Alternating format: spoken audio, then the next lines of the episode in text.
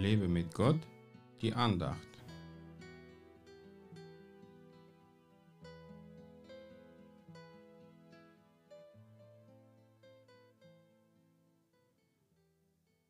Der Herr vereitelt den Rat der Heiden, er verhindert die Anschläge der Völker.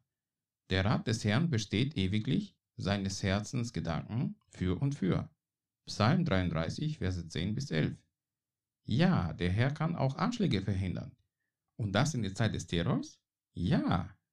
Warum macht er es denn nicht? Weil es ihm Spaß macht, dass die Terroristen überall alles zerstören? Wohl kaum. Er wartet auf ein gemeinsames Gebet seiner Kinder. Denn unser Gebet gibt Gott die Vollmacht auf der Erde, die er in unsere Hände gegeben hat.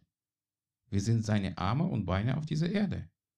Wir können es natürlich einfach alles passieren lassen, was gerade passiert, aber wir können uns auch mit anderen Christen im Gebet eins machen, um gemeinsam dem Feind das Maul zu stopfen, der wie ein Fresser die Erde mit Kriegen, Krankheiten und Zerstörung abgrast.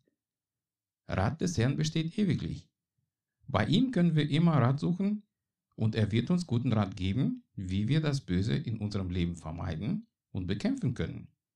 Jesus Christus ist der Friedefürst.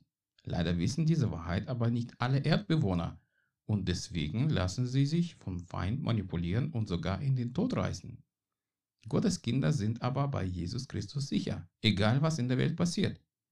Wir brauchen keine Angst zu haben, dass uns etwas Böses anstoßen könnte. Aber einfach nichts tun, das sollten wir auch nicht.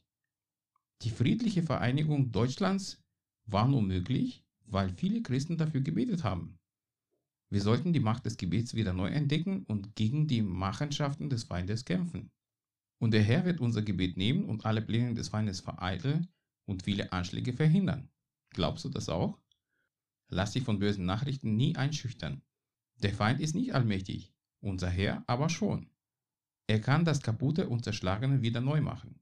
Gott segne dich. Mehr Andachten findest du unter www.lebemitgott.de. Ich freue mich auf deinen Besuch.